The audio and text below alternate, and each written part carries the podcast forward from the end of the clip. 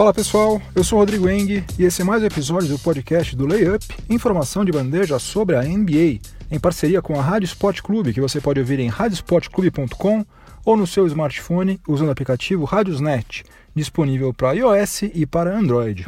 Este é o episódio de número 83 do podcast do Layup e esses são os assuntos sobre os quais eu vou falar hoje. No primeiro período, LeBron James escreveu mais um capítulo da história da NBA levando o Cleveland Cavaliers praticamente sozinho às finais outra vez. Essa vai ser a sua oitava final consecutiva, um negócio realmente impressionante. No segundo período, vou falar sobre o Boston Celtics, que foi eliminado em casa, mas tem muito a comemorar, em especial o futuro promissor do seu calor prodígio, né? O Jason Tatum jogou demais nessa pós-temporada. No intervalo, no quadro Máquina do Tempo, nós vamos retornar até o dia 28 de maio de 1938, quando nasceu o lendário Jerry West, que empresta sua silhueta para o logo da NBA desde 1969. No terceiro período, eu vou fazer algumas considerações aqui sobre as consequências imediatas do título da Conferência Leste do Cleveland Cavaliers, que foi o quarto título consecutivo conquistado pela franquia lá de Ohio. E no quarto e último período, eu vou contar para vocês um motivo pelo qual o Kyrie Irving não estava presente no banco de reservas do Celtics no jogo 7. Ele ficou acompanhando o time em todos os jogos durante os playoffs, mas esteve ausente justamente nesse jogo 7, que era um jogo decisivo. Vou contar para vocês por que, que ele se ausentou. Então é isso, chega de delongas, vamos ao que interessa, o podcast do Layup está no ar. O Cleveland Cavaliers quebrou a invencibilidade do Boston Celtics como mandante nos playoffs 2018, venceu o jogo 7 lá no TD Garden e vai disputar as finais da NBA pela quarta vez consecutiva. O próprio LeBron James é, fica chateado, fica bravo quando falam que ele conseguiu fazer isso praticamente sozinho e tal. O Stephen Curry também é, declarou que, nossa, é uma falta de respeito com os outros jogadores do da Cavaliers, que isso aí não pode. Só que, vamos ser sinceros, se não fosse por LeBron James, o o Cleveland Cavaliers era um time que não teria chegado nem nos playoffs, né? Ele está sendo absurdamente dominante aos 33 anos de idade né? Nessa série contra o Celtics, ele teve médias de 33,6 pontos, 9 rebotes, 8,4 assistências em 41,1 minutos por partida, com um aproveitamento de 52,4% nos arremessos de quadra e de 40,9% nos de fora do perímetro. Monstruoso, né? E nesse jogo 7, o LeBron James liderou os dois times, Celtics e Cavs, em pontos, em rebotes, em assistências e também em bloqueios. É, outra coisa, o LeBron James converteu 86 arremessos de quadra na série contra os Celtics. Sabe quantos arremessos de quadra todos os outros titulares converteram nesses sete jogos? 86. Se você somar quantos arremessos de quadra todos os titulares que não se chamam o LeBron James converteram nos sete jogos, dá exatamente a mesma quantidade de arremessos convertidos por ele. Ou seja, não dá para você falar de maneira alguma que ele não está carregando esse time nas costas. Né? É claro que ele não faz nada sozinho, não dá para você jogar é basquete sozinho, isso é óbvio, mas ele assim, ele é 90% é do time. Né? Se você colocasse quaisquer outros jogadores genéricos ali em volta dele, o resultado seria muito parecido com esse aí. Parece que essa altura já está claro, né? Se você pegar ele, tirar ele de lá hoje e colocar ele em qualquer franquia, qualquer uma das 29 franquias, essa franquia vai imediatamente passar a ser uma potencial candidata ao título. Não há menor dúvida quanto a isso. Quem nega isso está negando o que a gente está presenciando, testemunhando aqui nos últimos quatro anos. Mas, voltando a falar sobre o, o, jogo 7, ele atuou durante todos os 48 minutos e dessa vez ele não pôde contar com a ajuda do Kevin Love, que tem sido uma das poucas peças aí que tem prestado alguma ajuda para ele no setor ofensivo, né? O Kevin Love sofreu uma concussão, né? Bateu cabeça com o Jason Tatum no jogo 6 e está naquele protocolo de concussão, deve estar já apto para atuar no jogo 1 das finais, só que ele não pôde jogar no jogo 7 contra o Celtics. Tyron Lewis calou Jeff Green no quinteto titular e ele foi bem. Incrivelmente foi bem, marcou 19 pontos, pegou 8 rebotes, performance que ele não conseguia registrar em playoffs, pelo menos desde 2013, quando ele ainda defendia o próprio Boston Celtics. E se a gente lembrar como foi a temporada regular do Cavs, a gente pode dizer que essa classificação para as finais foi heróica, né? Porque a fase regular foi conturbadíssima, né? Vamos recapitular rapidamente aqui. O, o Cavs teve o segundo pior defensive rating de toda a NBA, só ficou na frente do Phoenix Suns, que era um time que estava praticando tanking desesperadamente. Ou seja, eles estavam com uma defesa terrível, horrorosa, nojenta. E estão na final da NBA agora. Impressionante. É, eles reformularam completamente o elenco deles, né? Antes daquela trade deadline. Trocaram meio time, trouxeram caras aí que deram outro gás, né? Larry Nance Jr., George Hill, Jordan Clarkson, mas que não tinham experiência nenhuma em finais, em jogos decisivos, né? O que mais que aconteceu?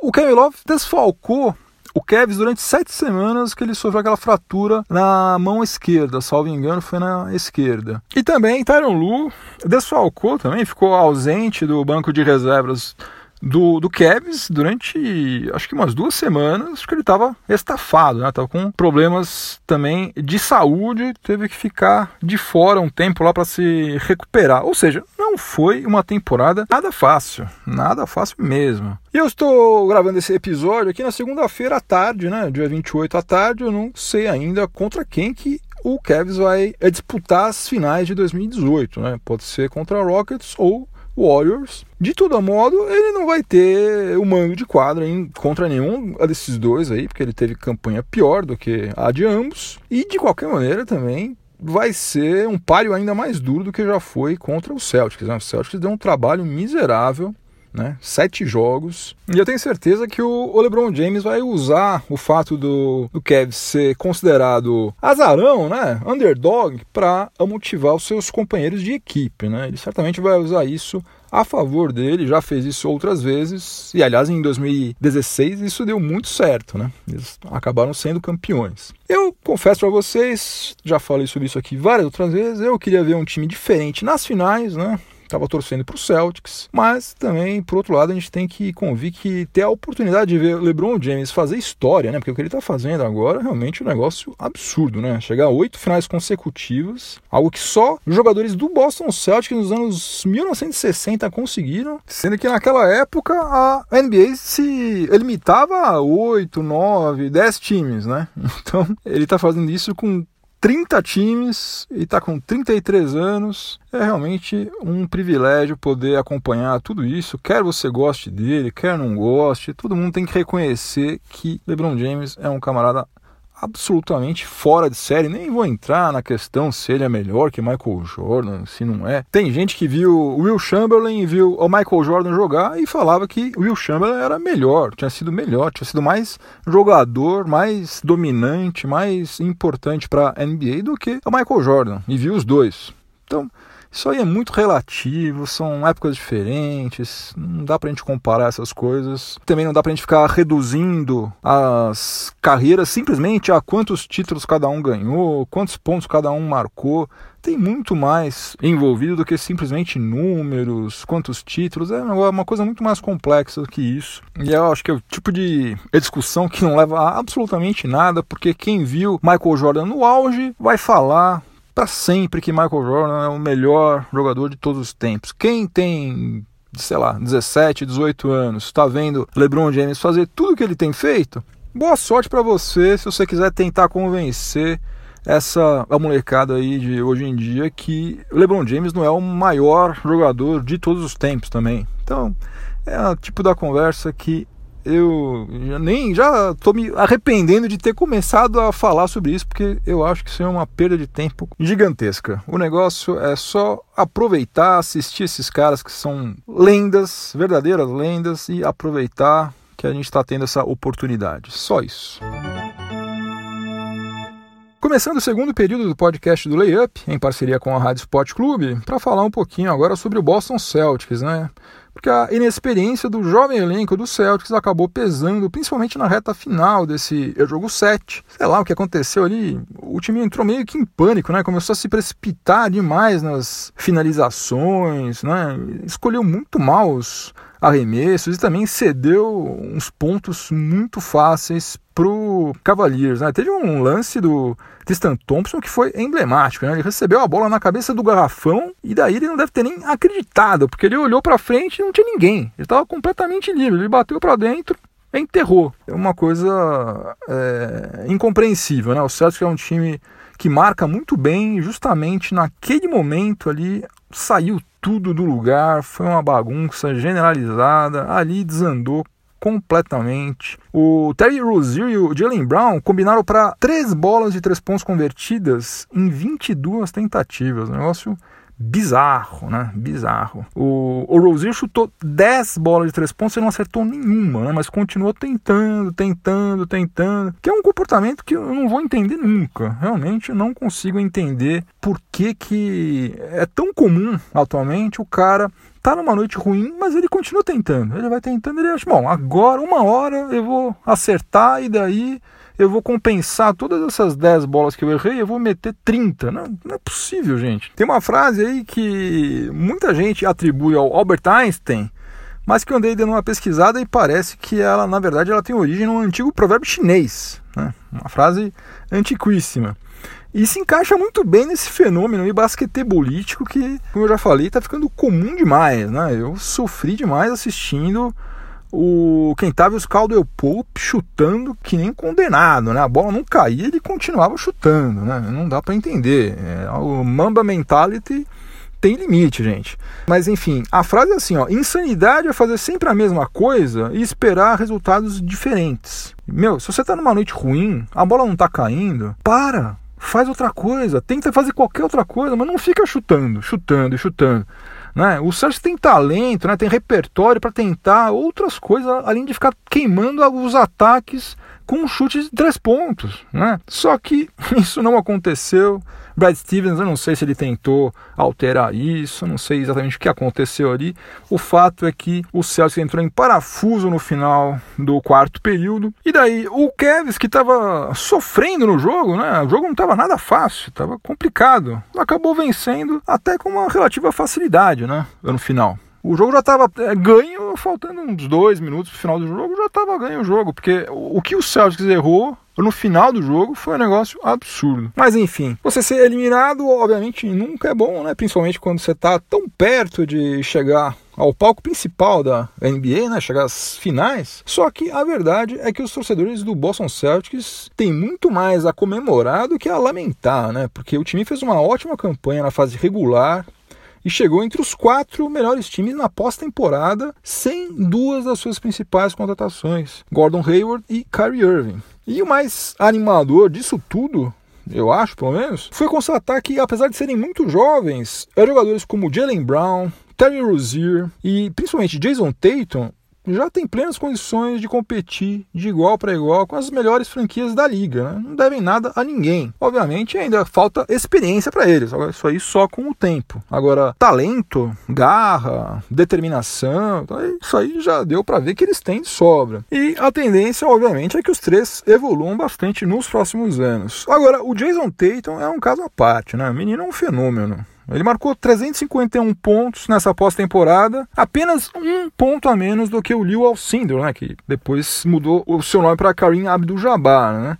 O Liu Alcindor marcou como calouro pelo Milwaukee Bucks em 1970 352 pontos, só que ele fez isso em 10 jogos, né? E o Tatum marcou 351, um ponto a menos em 19 jogos, mas não deixa de ser algo formidável, né? O Tatum mostrou que tem um nível de confiança, tem técnica, né? Tem uma versatilidade realmente absurda para um cara que tem 20 anos de idade. Eu não canso de ficar elogiando o Jason Tatum, realmente Danny Ainge é um gênio, né? Ele conseguiu ficar com o melhor calouro do draft, ou se não é o melhor, um dos melhores, e ainda ganhou arrancou, né, uma pique, uma escolha extra lá dos Sixers. O cara realmente é malandrão. E na pauta do, do Danny Ainge, né, que é o, o presidente do Celtics, né, para quem não sabe, agora estão pelo menos três decisões a, a, serem tomadas. Os contratos do Greg Monroe, do Aaron Baines e do Marcus Smart terminam agora em junho. Baines e Smart mostraram que são extremamente úteis, né, especialmente no setor defensivo, e que é um setor muito valorizado pelo técnico Brad Stevens, né? Então eu acredito que eles vão tentar manter ambos, né? Greg Monroe já não sei. Greg Monroe, talvez se ele topar ficar pelo piso salarial, talvez continue e tal, mas cá entre nós não vai fazer muita diferença se ele ficar ou se ele sair. Agora, o grande problema desses três aí, ou não o grande problema, mas o maior problema é o Marcus Smart, né? Marcus Smart, ele vai ser um restricted free agent, né? E ele já falou que ele não está disposto a aceitar menos do que um salário anual em torno de 12 a 14 milhões de dólares por temporada. Agora, a última notícia que eu li sobre isso é que o próprio Marcus Smart declarou que o front office do, do Celtics, né, o Danny Ainge, sinalizou para ele que eles pretendem, né, que o, o Celtics pretende mantê-lo no elenco.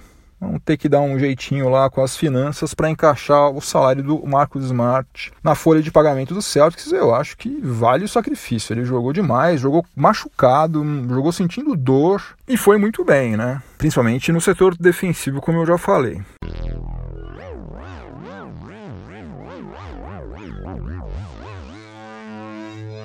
Chegamos ao intervalo do podcast do Layup em parceria com a Rádio Sport Clube.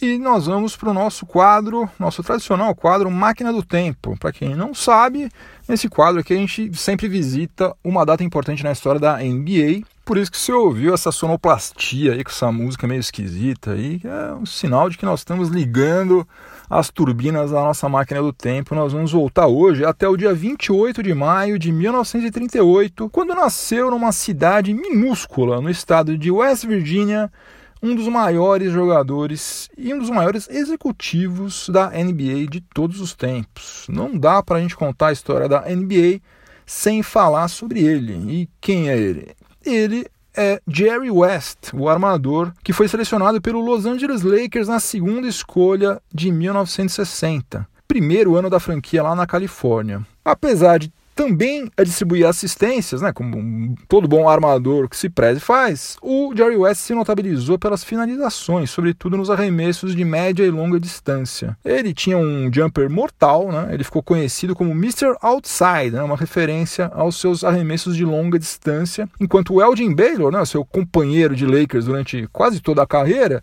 era chamado de Mr. Inside. Então era o Mr. Outside, a Jerry West chutando de fora e o Mr. Inside, o Elgin Baylor, uh, jogando lá no post. A grande infelicidade dessa dupla fantástica, aí, formada por Jerry West e Elgin Baylor, foi o fato deles serem contemporâneos do timaço do Boston Celtics, que era pilotado pelo técnico Red Auerbach e tinha o Bill Russell destruindo dentro de quadra, né? Porque o Lakers comeu o pão que o diabo amassou nas mãos dos Celtics nos anos 60. Lakers e Celtics disputaram seis finais naquela década e o Celtics venceu todas as vezes. Nas finais de 69, quando o Lakers perdeu para o Celtics mais uma vez, o West teve média de 37,9 pontos por partida e acabou sendo eleito MVP das finais, prêmio que havia acabado de ser instituído naquele ano. Foi a primeira vez e a última até hoje que um jogador do time perdedor foi eleito MVP das finais. Desde então, todos os outros MVP das finais sempre foram é, jogadores do time vencedor. E naquele mesmo ano de 1969,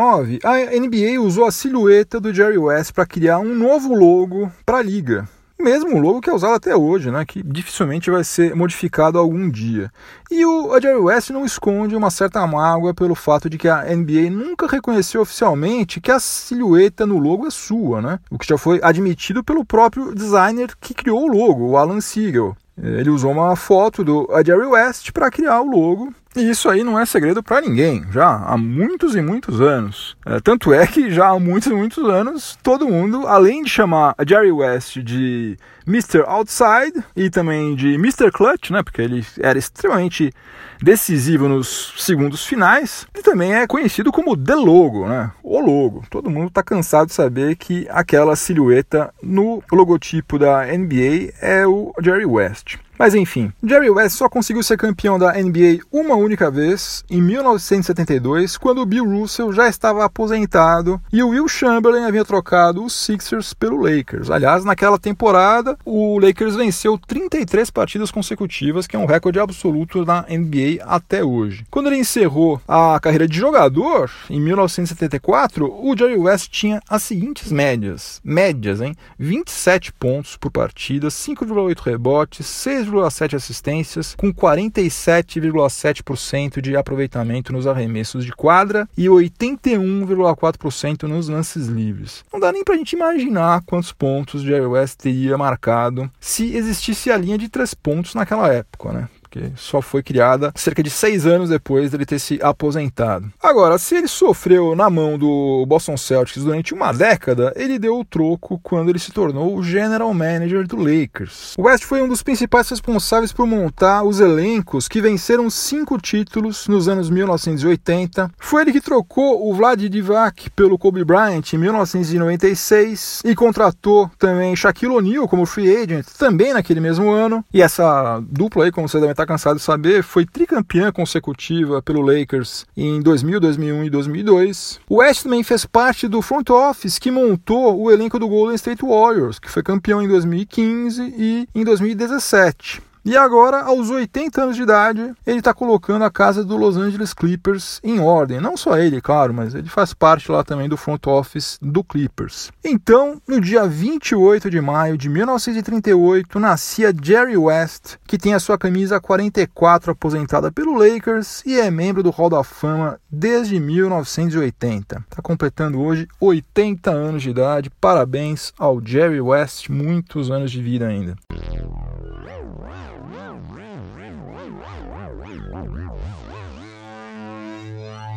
Voltando aos dias atuais, para a gente começar o terceiro período do podcast do Layup em parceria com a Rádio Sport Clube, e agora vou abordar algumas consequências imediatas da classificação do Cleveland Cavaliers para as finais da NBA. Olha só, mesmo que ele seja derrotado, mesmo que ele perca, né?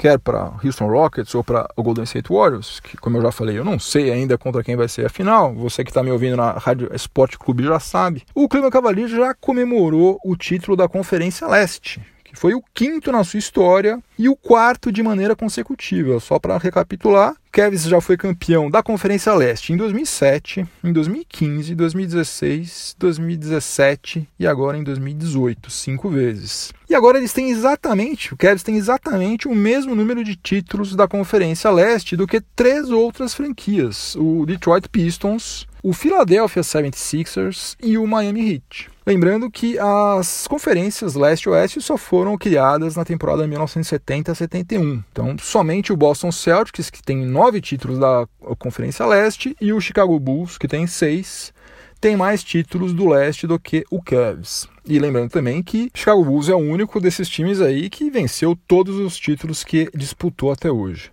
Outra consequência da classificação do Cavs para as finais é um faturamento de pelo menos, pelo menos 10 milhões de dólares como mandante nos jogos 3 e 4, né? Ele vai ser visitante nos jogos 1 e 2 e depois, mesmo que perca os quatro jogos, obrigatoriamente vai haver dois jogos em Ohio, o 13 e o 4, e a previsão de faturamento do Cavs nesses jogos é de 10 milhões de dólares. Se a série chegar a seis partidas, daí o faturamento pode aumentar e você pode colocar mais uns 5 milhões aí no mínimo, deve dar algo em torno de 15 milhões de dólares. E essa continha aí deixa ainda mais claro o seguinte, né, que os 33 milhões de dólares que o LeBron James está recebendo na temporada 2017-2018 é uma tremenda de uma pechincha, né? Porque, convenhamos, em dois jogos, Kes vai faturar 10 milhões de dólares. Fora tudo que já está faturando, toda a visibilidade que está tendo, toda a grana que está faturando com venda de camisa, com. enfim. É, o cara é uma mina de fazer dinheiro. E por falar em LeBron James, aliás, não se fala em outra coisa a não ser LeBron James hoje, como na pior das hipóteses, ele vai atuar em pelo menos mais quatro jogos, né? Eu nem considero a possibilidade dele se machucar, né? Porque isso é praticamente impossível. Ele vai superar o Karim Abdul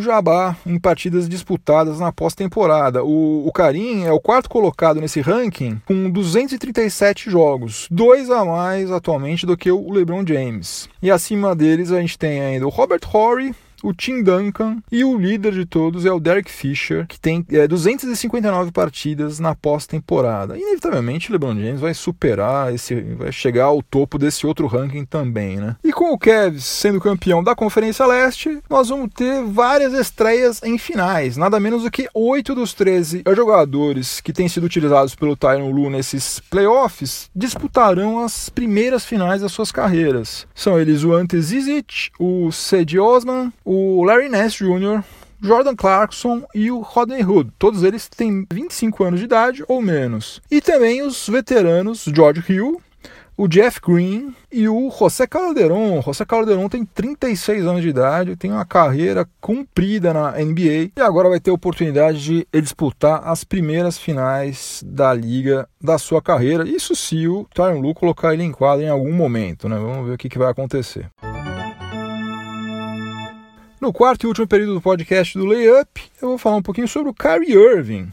Porque, apesar do jogo 7 ter sido disputado em Boston, o Kyrie Irving não foi visto no banco de reservas do Celtics ou nem mesmo no TD Garden durante o jogo 7. E hoje o Danny Ainge declarou que o Kyrie não compareceu porque ele se submeteu a uma cirurgia para corrigir um desvio no septo, ou seja, ele operou o nariz. É no mínimo estranho que ele tenha feito uma cirurgia que não era urgente, né? Operação de desvio de septo é uma coisa relativamente simples, dá para você fazer em qualquer momento, ninguém vai morrer disso. Mas ele optou por fazer num dia em que o time dele ia disputar uma partida de vida ou morte, né? O Celtics estava com grandes chances de chegar às finais da NBA e ele não estava lá prestigiando, dando uma força para os seus companheiros porque ele tinha sido operado. E daí o que pode explicar essa a ausência dele é o seguinte: vai haver o lançamento do filme Uncle Drew, que vai ser no dia 29 de junho lá nos Estados Unidos. E daí, a partir disso, ele vai ser obrigado a participar de um monte de eventos, de divulgação do filme, aquela coisa toda. Então, provavelmente, por causa desses futuros compromissos que ele vai ter para a divulgação do filme, ele deve ter tido que fazer essa operação agora. E daí eu fui ver que diabo de filme será esse, né? Porque o Uncle Drew, não sei se vocês se lembram, foi aquela propaganda que ele fez para Pepsi já faz um bom tempo, em que ele se fantasiava de um senhor e ia lá bater bola num rachão e acabava com o jogo, né? Daí fiquei curioso para saber qual o roteiro desse filme, né? Como é que eles conseguiram fazer um filme a partir dessa premissa aí, que é uma premissa meio fraquinha. Pelo pouco que eu li, o roteiro é mais ou menos o seguinte, né? Um cara pede pro Uncle Drew, que é um tiozinho, que era um grande craque, né? Já tem idade e tal, mas ele tinha sido um grande craque lá nos anos 70. Pede para ele ajudar a vencer um torneio lá no Hooker Park, né? A lendária quadra Hooker Park lá no, lá no Harlem, né? Por onde passaram de verdade vários craques que depois acabaram chegando lá na NBA, como por exemplo Dr. J. E daí o Uncle Drew aceita, só que ele coloca uma condição. Ele diz que, olha, eu topo, mas desde que eu possa montar o time. E daí ele sai recrutando seus velhos amigos. Além do Kyrie Irving, também estão no elenco o Shaquille O'Neal, o Reggie Miller, o Chris Webber, o Aaron Gordon, o Nate Robinson e a Lisla Leslie, entre outros ex-jogadores aí. Enfim, do ponto de vista cinematográfico, esse filme deve ser uma grande bomba, deve ser uma porcaria, para falar português, claro. Pelo menos o, o, trailer é horroroso, né? Agora, vamos ser sinceros, né? O tal do Space Jam só virou cult entre os amantes da NBA por causa dos jogadores que participaram do filme, né? Porque qualquer outra pessoa que não gosta de basquete não dá a menor bola para Space Jam. Né? Só a gente que é fanático por NBA que se tiver passando você dá uma paradinha para ver pela milésima vez o filme. Então é provável que esse filme aí do Uncle Drew também só vire cult daqui a uns 20 anos, mas inevitavelmente a gente vai ver, né? A gente não vai conseguir ficar sem ver. Vamos ver, vamos prestigiar o Kyrie Irving. Deve ser uma bomba, mas a gente vai assistir de todo jeito. E agora, de toda maneira, ele poderia ter ido dar uma força lá pro Celtics, né? Opere esse nariz aí depois, amigo Vai lá, faltou alguém lá para falar pro Terry Rozier parar de chutar de três, né? Se ele tivesse lá, quem sabe ele falava alguma coisa, não tem pra, ó, meu amigo, para de chutar, para de chutar, passa a bola, faz qualquer outra coisa, mas não chuta. Faltou, faltou. Quem sabe se ele não tivesse operado o nariz, o Celtics poderia estar nas finais da NBA, né? Por que não? Nunca vamos saber, infelizmente.